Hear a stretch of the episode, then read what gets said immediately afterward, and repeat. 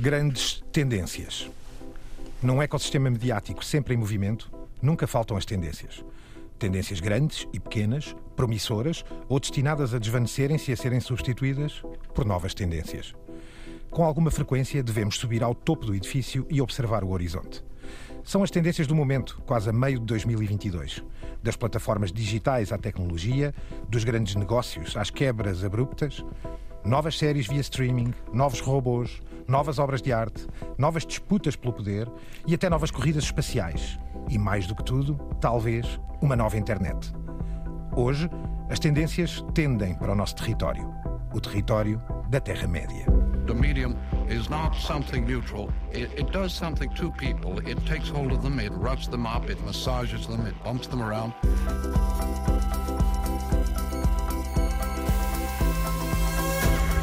The medium is the massage. Aqui na Terra-média, os três peregrinos do costume: Álvaro Costa, El Guru Radiofónico, eh, Francisco Marino, professor de mídia universitário, e eu, Gonçalo Madeil, da RTP. Cá estamos nós, desta vez, com aquela necessidade de, ao fim de alguns meses, para tudo e vamos lá ver o que é que está a mudar e o que é que parece ser o trend, a tendência do momento. São muitas as tendências, aliás, eu na, nossa intro, com alguma autoria do Francisco, tendências há muitas, não é, Francisco? Não para, uhum. num ecossistema mediático como este também. O Álvaro Costa tem por hábito eh, alertar-nos quase em tempo real de todas as tendências que estão para aí, alertas. Por isso, Álvaro, comece contigo. Há uma espécie quase de filosofia das tendências nos mídias, não é? Eu, eu, diria uh, diariamente, quer tu, quer o Francisco, quer a Cristina, temos um grupo do WhatsApp, isto é uma tendência quase web 3.0, onde diariamente comunicamos uns com os outros. E quando eu descubro, e recentemente, um Apartment Therapy Channel, ou seja, um canal de terapia de apartamento, uh, em que mundo é que vivemos, Francisco? o mundo é estranho. É verdade, e nunca dá para adivinhar quais são as tendências que vão resultar ou não. Ou seja, vamos, estamos a fazer um programa dedicado às tendências, que é uma espécie de futurologia à la Zandinga, não é? Porque pode correr muito mal e muitas destas nossas previsões, daqui a três meses, nós próprios gozarmos com elas, não é? Ou até menos, Francisco. Sim, sim, ou até, até menos. menos. Fala-se muito da Web 3 à Web 1, eh, enfim, o início de tudo isto, a Web 2, quando realmente as plataformas, e essa é a era histórica em que vivemos, e toda a gente agora fala da Web 3. Francisco, ninguém sabe o que é, não? Não, ninguém sabe o que é e já foi mudando ao longo do tempo. Ou seja, Exato. ainda não se concretizou e a opinião acerca daquilo que será ou poderá ser a Web 3.0 já se mudou. Eu não sei se vocês se lembram, mas há dois anos atrás era a internet das coisas. Só se falava há, uns 5 anos, vá lá. É, a internet das coisas é, é Web 3.0 eh, e se a Web 1.0 e a 2.0 já passaram e é fácil, já passaram, quer dizer, estamos em plena 2.0, é fácil perceber uh, em que é que consistem. A 3.0 neste momento é um espaço em branco, cada um de nós projeta o que quiser. Ora bem, isto parece ser, eh, enfim, da web.1, como dizia o Álvaro e muito bem, da 1.0, que era uma, uma web quase só de leitura, não é? Um read-only, não é? Como se costuma dizer, porque eh, era muito estática e quase não tinha possibilidades de interação. A 2, a que vivemos, ela própria também já tem uma série de evoluções, mas começou acima de tudo por ser animada, permitir a interatividade, não é? Começar por aqui, e isso trouxe de facto aquilo que nós chamamos o user-generated content, ou seja, o conteúdo gerado pelos próprios e... utilizadores, que se tornaram protagonistas. Sim, sim, Álvaro. E Gonçalo, o poder das plataformas atuais que está, digamos, numa fase de transição, até porque há eh, na Europa, neste momento, digital acts que podem impedir que a tal Web3 se transforme naquilo que muitos pensaram que poderá ser. Isto pode parecer confuso, não é? Vejam o próximo episódio, não é, Francisco? Mas, de facto, estamos numa fase de transição. Onde vão parar as grandes plataformas, estou a falar das Googles, das Facebooks, etc., daqui a uns anos? Se calhar podem desaparecer, não é? Cada uma delas, na prática, quase que remete para um tipo de web, não é? A Google vem no final da web 1.0, não é? Vem de alguma maneira anunciar uh, o início da 2.0, a era dos motores de busca, do e-mail, de, dos browsers, e a web 2.0, que foi a web social, uh, é onde, onde, se encontram quase todos os grandes grupos uh, de mídia de que nós aqui já muitas vezes falámos, e grandes plataformas como o WhatsApp, de que falavas há pouco, o Spotify, o Netflix e, sobretudo, o Facebook e o Twitter, as redes sociais que é a grande característica e, da Web 2.0 é essa. E isto, Francisco, no Ocidente, porque temos a Weibo, temos a Yandex, temos, ou seja, já temos aqui, se calhar, sinais da fraturação, da descentralização do que vai ser a internet 3.0. A internet russa, a internet uh, em mandarim, a internet indiana, é isto que vai acontecer, Francisco. Também, não é? E cada vez esta hegemonia americana tem sido disputada, sobretudo a partir de meio da 2.0. Há um primado dos americanos na web 1.0, até porque é aquela passagem da internet de, dos salões da defesa do Pentágono e das universidades para, para as indústrias, não é? Para os computadores pessoais. E na web 2.0 os americanos tiveram também um grande peso. Agora, a meio da, uhum. da web 2.0, vemos os chineses a aparecerem, vemos muita uma, uma, tentativa de deslocalizar um bocado, que me parece que neste momento já é evidente, não é? O, o o problema põe-se é também um problema político, não é? Uma web 3.0 supostamente que é dominada inteiramente pelos utilizadores, que são os, digamos, os seus gestores do seu próprio conteúdo, partilham-no quando querem e como querem e onde querem, monetizam-no, ou seja, rentabilizam-no também como querem.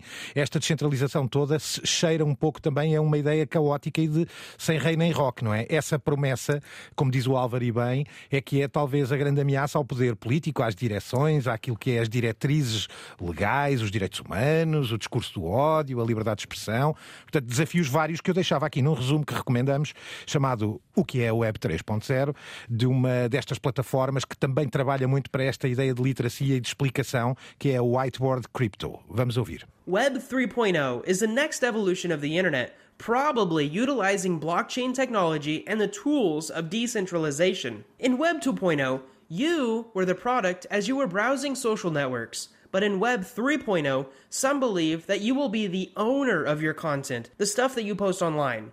Now, this is kind of true, so if you want a post to stay up, it'll stay up, but if you want to take it down, they say in Web 3.0 you can control that. Because, as we all know, usually when something is on the internet, it's always on the internet. Fala, aliás, de uma outra coisa muito curiosa. Este, este, este filme que aqui deixamos, é este trailer, de uma coisa chamada DAO, não é? Que é o Decentralized Autonomous Organization, ou seja, uma organização autónoma descentralizada, não é? Que é uma espécie de empresa que é partilhada por todos, em que todos são acionistas, tem uma governação própria, uma governança própria, em que todos eh, participam e, e digamos que todos votam de acordo com o seu peso e com a sua valorização. Tudo é feito em open source, mas todas as necessidades uh, novas, digamos, são, são geradas em código e é o código sempre que resolve com uma intervenção humana mínima. Enfim, tudo isto uh, cheira um bocadinho a Black Mirror, Álvaro, não é? é estamos, cheira a Far West, não é? Out of Range. Sim, é curioso que. Grande série essa, não é? exato, exato. É curioso porque na, na, história desta DAO, aliás, o filme mostra isso também. Um, ehm, que, eh, o The DAO é uma destas primeiras organizações, The DAO, uh, que começou logo com 20 mil investidores uh, a entrarem na sua nova governança e que foram, pouco tempo depois, roubados, basicamente, não é? E portanto, há aqui muitos desafios. Eu acho que a imagem mais, eu diria, impactante, cristalina e nítida, não sei se concordas, Francisco, é que estamos a regressar aos tempos de um, de um faroeste uh, internet, uh, enfim, de há muitos anos, 20, 30 anos, mas claro, com outras características, não é? Sim, e parece sempre que a internet está a um minuto de degenerar no faroeste. É? e, e, é óbvio que os poderes, sobretudo económicos, tentam disciplinar, disciplinar. Hoje em dia, a corrente mais ou menos dominante é que a, a, a Web 3.0 terá qualquer coisa a ver com as chamadas blockchain technologies. Sim, exatamente, e as cryptocurrencies. Já estamos a guerra com o Warren Buffett, que é considerada, eh, digamos, eh, um já passou o seu tempo, como dizia o Pitil, isso para ser meigo, não é? é mas é, é, esta tecnologia blockchain, como fala o Francisco, é uma tecnologia descentralizada. É isso, Francisco, que é só dar aqui uma luz para podermos perceber porque é que a internet poderia é mudar. É, é difícil explicar e, aliás, um sim, dia destes, é calhar, temos que fazer um programa Vamos, só sobre isto sim. para, eh, e trazer Vamos, aqui sim. um barra qualquer que nos consiga explicar também a nos nós. ajude. Mas, no fundo, é como se um objeto ou qualquer outra coisa fosse convertida num, numa espécie de uma unidade de informação e essa unidade de informação pudesse depois andar a passear de uma forma organizada por software de mão em mão, e quando nós olhássemos outra vez para ela, ela tinha o registro histórico de todos, todo esse percurso, não é? Uhum. E já vamos falar de outras coisas que estão relacionadas com isto da blockchain technology. Mas a ideia deste, desta ideia de descentralizar tudo ou quase tudo vem muito, assenta quase sempre nesta coisa da, da, da, da blockchain technology. E na prática, a propósito ainda disto, do Decentralized Autonomous Organizations, é também uma tendência de fundo, quase uma coisa geracional. Uh, não sei Sim. se vocês estiveram a par de uma tendência tendência, é mais americana do que, do que europeia, mas na Europa e até em Portugal se fez sentir um pouquinho. É uma coisa chamada The Great Resignation. Uhum. É no, no final de, o, o, despedido do emprego em massa, para uma vida após o, em massa. Após o Covid, houve uma série de gente em uhum. massa que se demitiu dos Exato. empregos, uhum. estava farto, porque não era bem tratado, porque não tinha peso nas decisões da organização. O New York Times, por exemplo, sofreu muito com a questão de, da necessidade de dar voz a todos os jornalistas, eh, e nós vimos aqui, já falámos em tempos do Spotify, não é? De, uhum. A resposta do Spotify ao Rogan, não é? Ao Joe Rogan Experience, dos funcionários que querem ter um peso de decisão na empresa, e esta ideia de, de descentralizar vem muito também daí, uma lógica do Bitcoin transposta para a nossa atividade profissional. É? E para o comportamento, digamos, laboral, não é? Dentro Sim. das grandes organizações. Eu só a título de, de, enfim, de alimento mental, deixo aqui alguns exemplos, caso queiram procurar, de organizações destas, que são, aliás, eh, abordadas neste filme. A Aragon, a Gitcoin, a Dash, e eu gosto muito desta que é a Metacartel, que acho que é muito, oh, por ela Deus. própria, muito sugestiva. Metacartel, essa é boa. Bom, essa, mas eu, eu, não é queria, eu não queria, de uma maneira ou de outra, que parecesse que estivéssemos, que estávamos aqui quase, a, enfim, a, a, gozar com este tipo de, de coisas, porque, como dizíamos no estamos, princípio, há estamos. tendências e tendências, e algumas delas deixam de ser tendências e passam a ser implantações, não é? E, portanto, eh, há uma outra coisa que decorre daqui muito interessante, que é, de facto, a moeda, eh, o currency, ou também o valor que cada utilizador tem dentro destas organizações prende-se, enfim, com o seu património, quase todo ele feito com esses famosos tokens. E daqui vamos passar a um tema que, aliás, já tivemos para abordar e que merecerá uh, atenção devida, mas que não podíamos deixar aqui de o abordar, que são as NFTs. No fundo, Francisco, queres começar por tentar deslindar aqui para a malta o que é que é, de facto, um NFT? Bem, está muito relacionado com isto que falámos, ou seja, assenta também na, na, na, na mesma tecnologia, não é? E, e, tem uma, uma característica, neste caso, que é teve um impacto muito grande no mundo da arte. É uma daquelas tendências que já anda aí a marinar desde 2020, 2021, mas este ano terá chegado completamente ao mainstream e já muitos órgãos de informação, até aqui em Portugal, já, lhes, já dedicaram aos NFTs assim algumas páginas. No fundo, vem reivindicar para o digital uma coisa que se tinha perdido por completo, que é, se eu for ao Prado ver as meninas do Velázquez, aquilo é uma obra única, não é? Que está ali, que é aquela palpável à minha frente. Depois, durante séculos, se eu quisesse ver as meninas do Velázquez, tinha mesmo que me deslocar a Espanha. O original. O original, não tinha outra forma e só existia o original, não é? A partir de determinada altura, a técnica e a indústria e a eletrónica, sobretudo, permitiram com que esse original passasse a poder ser reproduzido. Ou seja, existe aquele sagrado que está no Prado, lá num, num grande salão, e depois existem milhares ou centenas de milhares de, de cópias. E então perdeu-se esta ideia de, de, de, singularidade do original, embora no Prado, lá no museu, ainda o conseguíssemos encontrar. O digital destruiu por completo a própria ideia do original. O que é que é original no digital? E eu, tu e o Álvaro lembramos certamente de copiar cassetes de VHS.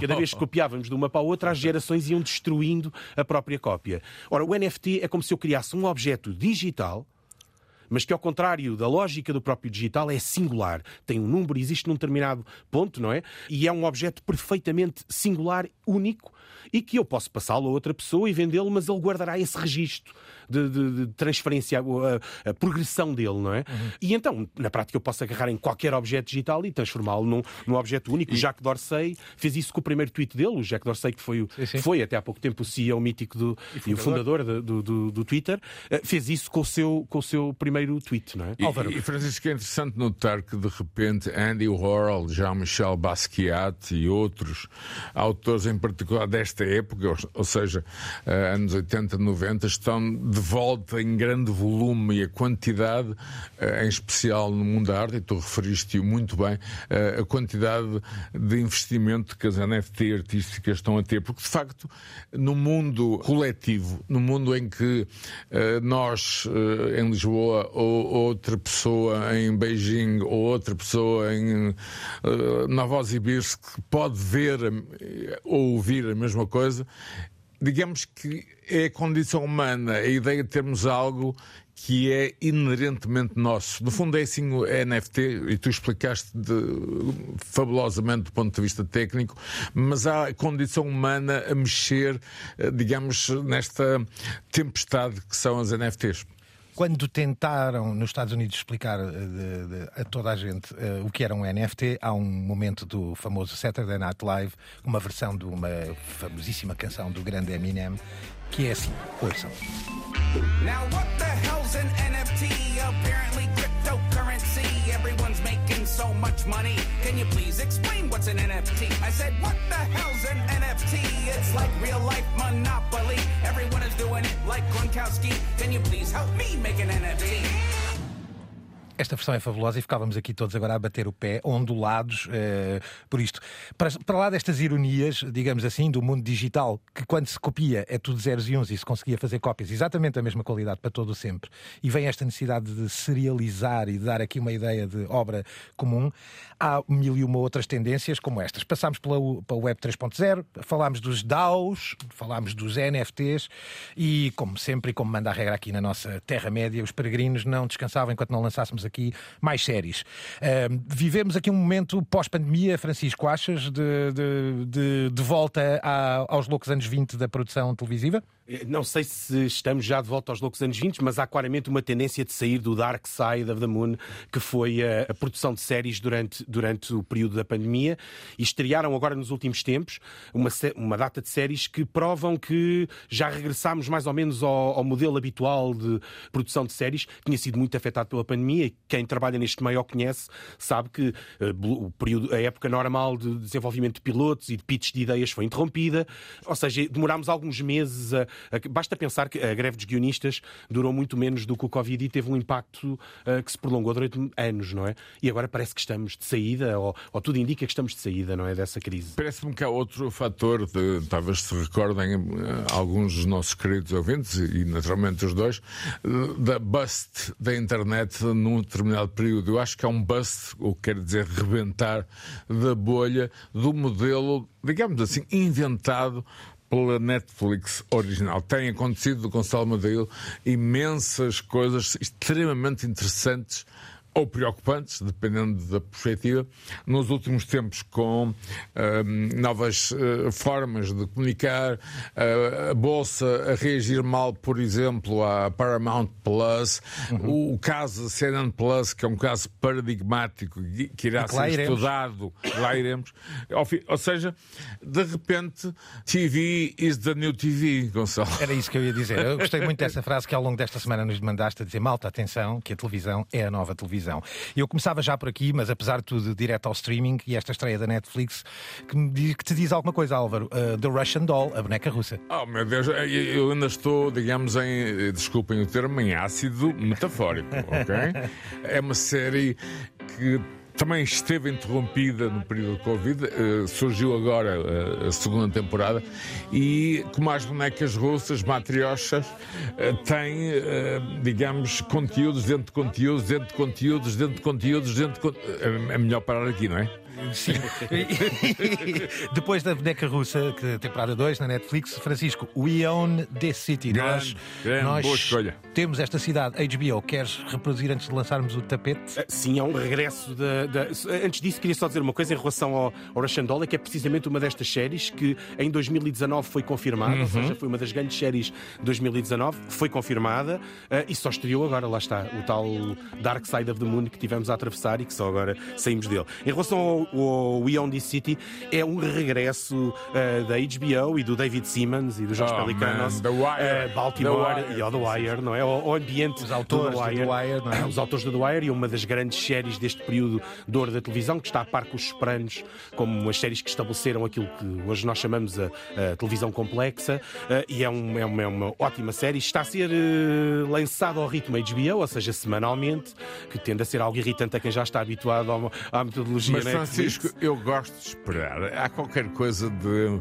Lá está, a condição humana em ficar à espera. É por isso que eu digo TV is a new TV. Gonçalo sabe muito mais disto que nós dois juntos, mas de facto há aqui um regresso, a, eu diria, a características eminentemente eh, retro-noevas, não é, Gonçalo? Nem mais. We own this city. Let's hear it. Everything changed when they came up with that expression, the war on drugs. With the war comes police militarization, the complete gutting of the Fourth Amendment. They put me in a unit made up of a bunch of the biggest crooks in the whole goddamn department. There's all this money to be made, and I'm somehow supposed to be playing by the book with these motherfuckers? Depois de mandarmos nesta cidade, Álvaro, trazes uma outra, eu diria, oh, quase uma espécie de uh, Little Tara, não é? Uh, Kimi.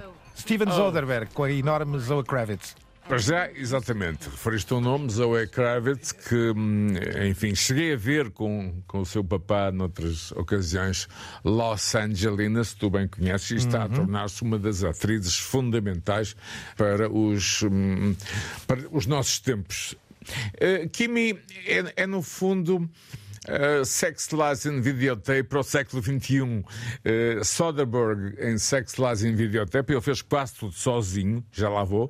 Estava a lançar a ideia uh, da videocâmara como, digamos, um, aparelho da nossa vida. Com a Kimi, ele está também, embora de uma forma distópica, a lançar a ideia que uh, smart speakers vão tomar conta da nossa vida e, e obviamente, serão fatores de medo. Eu partir de agora em casa vou ter muito cuidado com o que digo, Francisco. Sim, sim.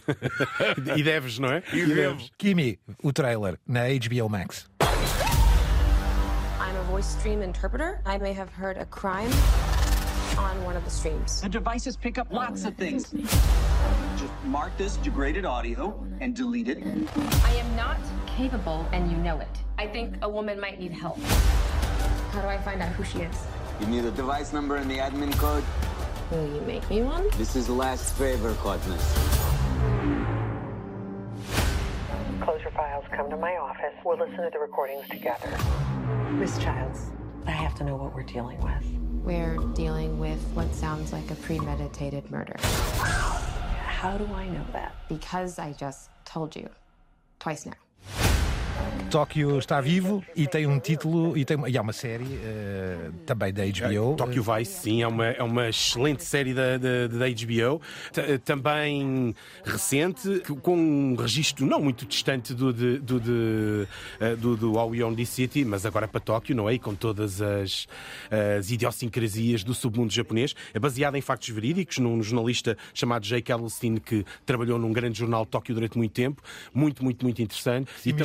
progressivamente não é? Na, na Yakuza, não é? Sim, que sim, que vamos lentamente descodificando pelos olhos de um, de um ocidental muito próximo do Japão. Uh, é uma, uma série excelente, com aquele ritmo. Uh, e, e, falámos aqui também num episódio esta vertente quase poliglota, quase babélica destas séries em que ouvimos japonês, ouvimos uhum, uh, uhum. inglês dos Estados Unidos, uhum. por vezes ouvimos japonês a falar inglês dos Estados Unidos e temos que fazer um, um esforço adicional para compreender, mas é tem muito e... bem construída, um ritmo excelente, uma das minhas séries favoritas de, desta rentrée. E Francisco Michael Mann, o homem de Hit Sim.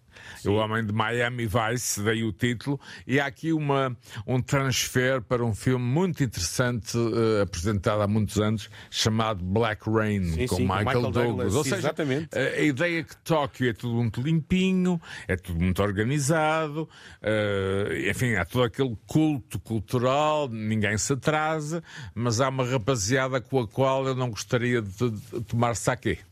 Depois de Miami, Tokyo, Tokyo. Vice.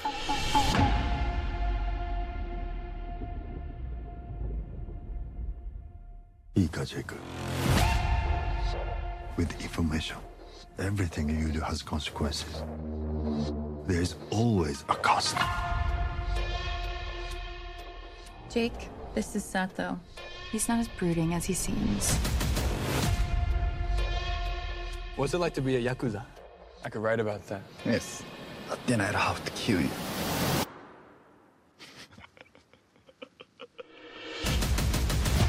E por último, o Josh Brolin também está uh, a dar nas vistas, não é? Oh, um man, está. Para a Amazon, Álvaro, Outer Range. Outer Range é, é, interessante porque, porque é nessas plataformas que este tipo de criatividade pode ter espaço uh, sem o problema das, enfim, dos ratings e do, do, cancelamento, mas lá iremos um dia. É no fundo, e, e resumindo, Francisco, um sci-fi western, não é? Tudo se passa num universo western. Josh Brolin é de facto uh, uma imagem, eu diria, carismática e significante do que é um western, mas acontece, enfim, nas suas terras agrícolas, uma série de coisas muito bizarras. E curiosamente, há aqui grandes nomes do cinema de Hollywood. Há um senhor que tem uma companhia, é curioso, Plan B Entertainment. Atenção, não tem nada a ver com outras outras aventuras, que é o Brad Pitt, que é de facto um dos investidores. Ou seja, Gonçalo, uh, Hollywood está de facto a migrar para o mundo da TV, e daí eu ter dito ao longo desta semana e vos ter aborrecido com isso: TV is the new TV. Não aborreces nada, para mim é o título do momento, não tenho dúvida nenhuma. Outer Range, uh, com o Josh Brolin a lembrar melhores momentos, por exemplo, de Nick Nolte. Sim, aliás, há quem goze e diga que é uma espécie de. Esta série é uma espécie de Yellowstone, eh, ou Dallas, uh, Meets ou encontra Lost ou Twilight Zone. Sim, e uma coisa de quem, uma novela quem, distópica. Quem vir um episódio conseguirá certamente perceber. Uh, Foi-me recomendada por, por, alguns grandes fãs do Lost e por isso é que, é que a fui ver. E, uh, e julgo que está muito interessante. Vamos ver como é que, como é que a resolvem, mas está, está extremamente interessante. E é o, o, exemplo que aqui trazemos até da Amazon, precisamente. Exatamente, Amazon Prime Video. E, e fantástico fantasticamente fotografada e, como disse há pouco, num conceito, num conceito completamente western. Acho que é, é esse um dos pontos mais originais desta série. No meio das planícies está, está, e no meio dos territórios do gado está um buraco estranhíssimo. Vamos ouvir. You ever wonder if the world's not what you think it is? No law, no order, just chaos all the way down. Hello. Something is coming. Something is happening. Bom, tendências há muitas, não é? Para dar e vender. Umas caem, outras ficam, outras sobrepõem-se a outras e assim sucessivamente. Uh, há uma, Francisco, que trazes aqui, que é esta do áudio 360. Uh, esta ideia de que podemos uh, passar cada vez mais, estamos mais próximos de estar democratizada um equipamento que nos permite ouvir o som, o áudio, a música e não só, e, e os filmes, enfim, e por aí fora, e a televisão, mas com volumetria, com o volume 360. Sim, é uma tendência curiosa, embora é daquelas das mais arriscadas, porque ninguém sabe muito bem de que forma é que depois se vai manifestar nos vários, nos vários conteúdos, uh, mas é uma, é, uma, é uma tendência que tem sido assinalada e nós já aqui falámos também muitas vezes na, na era dourada dos podcasts, não é? Que vivemos neste momento, uh, e há quem fale precisamente no áudio 360 como um, algo que possa ser acrescentado aos podcasts. Talvez não aqui no nosso caso, não é? Mas a podcasts mais narrativos ou. Mais ficcionais, por exemplo. Que ganhem alguma coisa com imersão. Claro. Uh, e é uma tendência, curiosamente, se nós pensarmos bem, os formatos imersivos, sobretudo em imagem, como a realidade virtual, assentaram sempre numa ideia de consumo individualizado, não é? Uhum. Mas o áudio não. O áudio, nós, é, é esta ideia de som imersivo nós encontramos nos concertos, encontramos até algumas experiências de narrativas, áudio, narrativas sonoras, uhum. que houve uma altura que até algumas chegaram a passar no cinema antes dos filmes, é uh, e, e encontramos esta tendência para sala, para público. E agora estamos a assistir a uma democratização dos softwares, de, de, de dos equipamentos que vão provavelmente permitir com que isto se espalhe para uma série de outras e... áreas. Francisco, alguém, por exemplo, em Nova Iorque, ou em Paris, ou em Londres, ou até em Lisboa, porque Lisboa é uma cidade muito importante, uma área de música, em especial a, a afro, cêntrica, já muita malta a pensar em aplicar isto à indústria discográfica. Isto não vai ficar por aqui. De todo. Aliás, era, com, todo. Esse, era com essa sugestão, neste caso, de um anúncio da famosa Sony, uh, que nos traz um bocadinho do que é esse feeling para a música, o impacto que isso tem na nossa audição, termos som a 360 graus. Vocal, guitar, bass, piano, even the emotions of a live audience are all mapped in a 360 spherical space. With the defined information of distance and angle, we are able to reproduce the music exactly how the artists intended. Álvaro, entramos numa zona que também, também tinha um fetiche a robótica. Oh, sim é, é, pá, sim é. E, e é, é, muito giro aqui vermos que. Uh, temos aqui um exemplo que eu penso que agrega tudo isto, que é esta feira, o IREX, o IREX é, no Japão. De novo em Tóquio. International Robot Expo no Japão, que em 2022 uh, uh, já traz, enfim, novidades absolutamente loucas. Queres falar um bocadinho deste teu pequeno delírio? E, acima de tudo que uh, há, há, sempre aquele limite. Até onde chegamos, já ouvimos o Elon Musk avisar, enfim, no alto dos seus trilhões sobre os perigos da inteligência artificial. Uh, eu sempre li gente como Isaac Asimov, para mim fundamental para, para lermos, eh, enfim, o estado atual da robótica, da inteligência artificial, mas acima de tudo, às vezes imagino-me, e, e, não é ficção científica per si, mas é uma imaginação humana, o que tudo isto vai trazer à nossa condição de seres humanos. Nós somos, nesta altura, os seres humanos que habitam este planeta. Uh, esperemos que daqui a 100 anos este planeta ainda exista e haverá certamente outros seres humanos. E a pergunta é: que seres humanos serão esses, Francisco? Sim, é uma grande questão é, e vendo é. estas, estas imagens bizarras desta grande feira internacional, não podemos deixar de nos colocar esta questão. Uh, e, e, falavas do Elon Musk, e curiosamente o Elon Musk tem mais medo da, uhum. da inteligência artificial Exato. do que propriamente da, da robótica. Eu recordo numa entrevista dele, uh, não diga desvalorizar o efeito da robótica, mas uh, a promover a ideia, tenham medo, tenham muito medo da inteligência artificial. Se o Elon Musk diz, porque não sim, levar não, sim, em consideração. Cima, não é? Claro, vamos, claro. vamos acreditar que ele tem acesso a dossiês que nós não, não Aliás, temos, não é? Eu acredito, e disse-vos há, há, tempos, nosso simpático grupo simpático e, caseiro grupo, que eu acredito, e, eh, enfim, pode ser um delírio, que no Silicon Valley, naquela zona, naqueles 50 quilómetros, haverá já seres que vieram de portais do futuro, haverá já misturas entre seres humanos e aliens. Eh, estou maluco ou não? Não me parece, até porque os exemplos que aqui trazemos e que vamos ouvir neste som mostram neste filme, que recomendamos vivamente, até porque é, um, é uma delícia do ponto de vista criativo e da, da da explosão tecnológica, unicórnios andantes, carregadores, eh, humanoides que podem, obviamente, usar em momentos de catástrofe e de acidentes, robôs cirurgiões, eh, robôs que fazem manutenção de estruturas, robôs empregados de mesa, robôs músicos, o que é impressionante porque já executarem instrumentos musicais, robôs para colheita de frutas e na pesca, robôs com motricidade fina, chefes de sushi, chefes de sushi e companheiros de ping-pong, que me parece incrível. Ora, ouça. Japan is the number one industrial robot manufacturer in the world, supplying 45% of all robots. The export share of the Japanese companies increased by 78% in 2020, when 136,069 industrial robots were shipped. But industrial manipulators are a separate topic. Here, we will look at the most interesting and unusual robots from the exhibition. Let's go.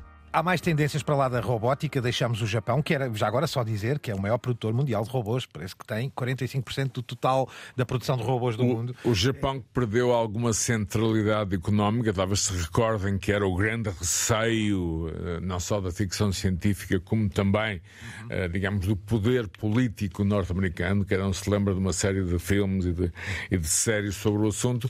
Mas uh, o Japão parece estar a recuperar uma posição de centralidade em particular nesta área, não é?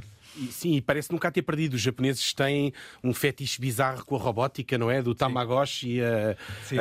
às bonecas estranhas. É, é, é, um, é, uma característica japonesa, não é? Aliás, há uma vaga de matrimónios uh, com bonecas e seres inanimados, uma coisa que, que, que, é permitida no Japão. Ou seja, eles têm uma, têm uma tendência para isto, da robótica. E, e um dia haverá uma carta de direitos dos robôs. É muito e não estou provável. a brincar. É não, muito provável por causa dos abusos e por causa da possibilidade eh, desses, enfim, entre aspas, seres poderem ter donos eh, que fazem maldades. Claro. Isto pode parecer assim um delírio, mas talvez não seja. Não talvez é, não seja. a famosa e famosíssima série incrível Westworld Exatamente, aborda é precisamente é essa questão. Neste Terra-média das grandes tendências, passámos pela Web 3.0, pelos NFTs, pelas sugestões pós-pandémicas, depois do deserto da pandemia, as grandes séries, passámos pela robótica, estamos aqui num tema problemático. Há aqui uma problemática que é tendência, que é a guerra entre notícias e a própria opinião. Francisco, isto, e tu e o Álvaro, aliás, já, já fomos antecipando este, este tema, uh, a coisa está animada. Sim, começa-se a sentir uma nova tendência e que pode pode não ser propriamente, pode ser mais um epifenómeno do que uma tendência, mas começa-se a sentir uma, uma, uma nova tendência nas últimas semanas, por isso é que faz algum sentido trazermos isto para aqui, uh, que é uma espécie de um regresso de, uh, às hard news, ao, ao, rigor, à informação mais rigorosa, à independência por parte de alguns órgãos de, de comunicação que foram muito criticados nos últimos anos ou que estiveram envolvidos em, em batalhas políticas. Um deles é a CNN, que o, o Álvaro já aqui falou do, do problema com a CNN Plus, não é? Que foi. Um debacle. E, exatamente, um debacle rápido, não é? E que falaremos, e que falaremos. E que vem na, na senda uh, de um, também, ou que traz consigo também uma, uma, uma série de indicações.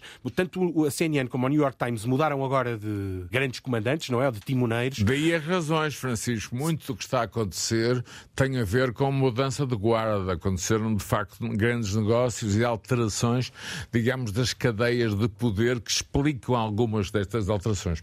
E no, no, caso da CNN, parece que há mesmo indicações para que a CNN se distinga de outros serviços do cabo que se tornaram advogados de causas, nomeadamente a Fox News e a MSNBC, ou seja, a Fox News à direita e a, e a MSNBC e, mais à esquerda. Não é? E Francisco, desculpa interromper mas isto é muito importante porque há agora já reflexões sobre Jeff Zucker, o antigo comandante da antiga CNN, e da postura, é um facto, uh, anti-Trump, que lhes deu audiências ao longo dos últimos quatro anos, quando, uh, digamos, o centro desabou, as faixas também desabaram. Ou seja, a CNN também, obviamente, foi, eh, durante vários anos, a voz uh, dos anti-Trumpers. Né? Isto parece estar no sentido, ou seja, isto parece refletir o calendário eleitoral americano, que nós em Portugal não temos bem esta noção, mas os americanos vão a votos de dois em dois anos. É uma, seja para presidenciais, seja para o Senado ou para o Congresso, então é uma espécie de um país sempre em campanha eleitoral permanente. Uh, e começa-se a sentir aqui alguma necessidade de procurar um eixo tradicional do jornalismo. E o mesmo se vê também no New York Times, também mudou o comandante uh, no LEM uh, e que, que, fez um apelo muito direto para afastar os, os jornalistas do Twitter, vem pôr a tónica na independência agora na sua campanha, está a tentar disciplinar de alguma maneira os ativistas, de uma maneira mais moderada do que a CNN, mas claramente, e, e que vem eventualmente tentar pôr fim a uma espécie de guerra civil dentro do jornal, inclusive abrindo a porta a artigos de opinião de gente mais ao centro. Ou seja, há uma, há uma série de, de, de, é uma espécie sinais, de, não é? Sim, sim reações ao, ao, ao caos do, do opinion making em geral também e à, e à forma como influencia, e, não é? E, Gonçalo, eh, tocaste na ferida. Opinion não é facto, uma op-ed é uma op-ed não é? E factos são factos. E de facto, nos últimos, nos últimos anos tudo se confundiu. E hum, como o Francisco dizia, é possível em algumas marcas eh, de, de vários países dizer, ok, esta marca é liberal, esta marca é iliberal, esta marca é conservadora. Isso vai ser mais clarificado e, por outro lado, vamos regressar, é curioso, ao tal retro novo. E eu, por exemplo, e, e os dois meninos conhecem muito bem, quando estão comigo, eu estou carregado de jornais, não é? Claro, claro. Sim. claro. Reações várias são estas, há outras nas movimentações empresariais. O Álvaro trouxe uma que é um alerta, uh, mais pelo, pelo, pelo, simbolismo desta, desta compra. A Nielsen, uma grande medidora de audiências nos Estados Unidos, uma mega empresa de medições, foi comprada pelo consórcio Evergreen e Brookfield uh, por uh, essa mera quantia de 16 bilhões de dólares. Álvaro, informação... é um alerta esta compra para ti. Informação é poder, data é poder e é de facto uma, uma imagem da, eu, eu diria, da confluência uh, dos meios de comunicação. Porque de facto, todos nós, e tu em particular, tu que és, enfim, de, diretor de um, de um canal uh, da RTP, uma das, das preocupações de qualquer diretor é no dia seguinte, na sua mesa, ter ter um papel com as audiências, não é? E as audiências hoje são o quê? Ainda não definimos. Ou seja, será que aquilo que é publicado é aquilo que se está a ver eh, e, de facto, é um negócio que pode ser um negócio extremamente interessante para um fundo, não direi abutre, o termo Evergreen Brookfield não é nada disso, é um sinal de esperança, acima de tudo, na comunicação social eh, do futuro, quando nós falamos ainda hoje na comunicação individual e descentralizada no início do programa. O, não podíamos terminar de uma maneira mais curiosa uh, estas tendências com uh, estarmos de volta à corrida espacial. Uh, Francisco, é, é, usavas aqui uma expressão muito curiosa que era: será que estamos perante uma tendência que se esgotou ou à espera por melhores dias? Ou estes carros, ou melhor, as naves, já estão na grelha de partida e ninguém os vai parar?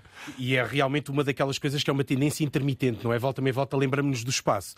E agora, curioso e pela calada, é uma tendência subterrânea Uh, já não estamos a falar das viagens dos, dos, uh, dos, dos, dos bilionários, não é? Que querem ser astronautas. Parece ter sossegado, não é? Parece ter sossegado um pouco na ressaca do Covid, não é? Também não, podiam, não podíamos sair de casa e, e, e os bilionários também não podiam houve, ir ao espaço, não é? Houve algum exagero na altura, em especial por parte, da, eu diria, do mundo Branson, que exagerou a quantidade e, digamos, e os fundos que estavam disponíveis para essa viagem que demorou anos a concretizar-se e, e afinal foram uns segundos no ar, não é? Mas pela calada prevê-se algo que pode ser mais aterrador. Exatamente. Que são este, as, novas, as iniciativas, não só da Amazon agora com, com, com este novo projeto Kuiper uh, e a Starlink do, do, uh, da SpaceX do Elon Musk, que passa pela ideia de uma espécie de Wi-Fi de internet global, que é uma coisa com consequências que nós nem sempre pensamos nela. É que realmente a utilização mais evidente é uh, estarmos na Amazónia e podermos ter acesso à internet. A questão é que se metemos uma rede Wi-Fi global no mundo, ela não vai só à Amazónia, ela também vem aqui a Portugal. E todos nós consumimos uh, a cada dois anos algum período de tempo a discutir com os nossos operadores qual é que é o tarifário em que entramos, passamos a ter uma espécie de um agente global de internet, que na realidade são dois apenas, com e... possibilidade de distribuir a internet em, to em todo o mundo. E é um Francisco, poder, é? é uma imagem mais sci-fi para terminarmos, a ideia de mega uh, milionários que estão já a preparar a fuga a este planeta, porque a ideia do cataclismo e do Armageddon, né? também, também temos que pensar nisso. Sim, sim. Grandes tendências peregrinos. Foi a Web 3.0, são os NFTs, uhum. são as séries Olá, uh, na loucura, são, é o áudio 360, é a robótica, a guerra entre as notícias e a opinião, as grandes movimentações empresariais e, por fim, vamos daqui até ao espaço, como sempre, a Terra-média projetada uh, no cosmos, com, e fechamos com o lançamento simbólico da Falcon 9, da Starlink e aquele famoso countdown uh, que for out of space, não from out outer space, mas para o grande espaço e voltamos muito em breve. Esta produção teve a Cristina Condinho, como sempre, aos comandos. Teve também, obviamente, o Diogo Axel eh, nos cuidados de gravação e o Guilherme Marques na pós-produção. Estamos onde os podcasts portugueses podem estar, desde a nossa RTP Play ao Spotify, Google Podcasts, Apple Podcasts. Eh, no nosso RTP Play temos as indicações e as sugestões de que aqui falamos. Podem aceder e clicar e ver e explorar. E, e voltaremos eh, para a semana seguramente. Até breve. Nine, eight, seven, six, five, four, three, two, one. Ignition. Lift off for Starlink. Go Falcon. Go Starlink 416. The medium is not something neutral. It, it, does something to people. It takes hold of them, it roughs them up, it massages them, it bumps them around.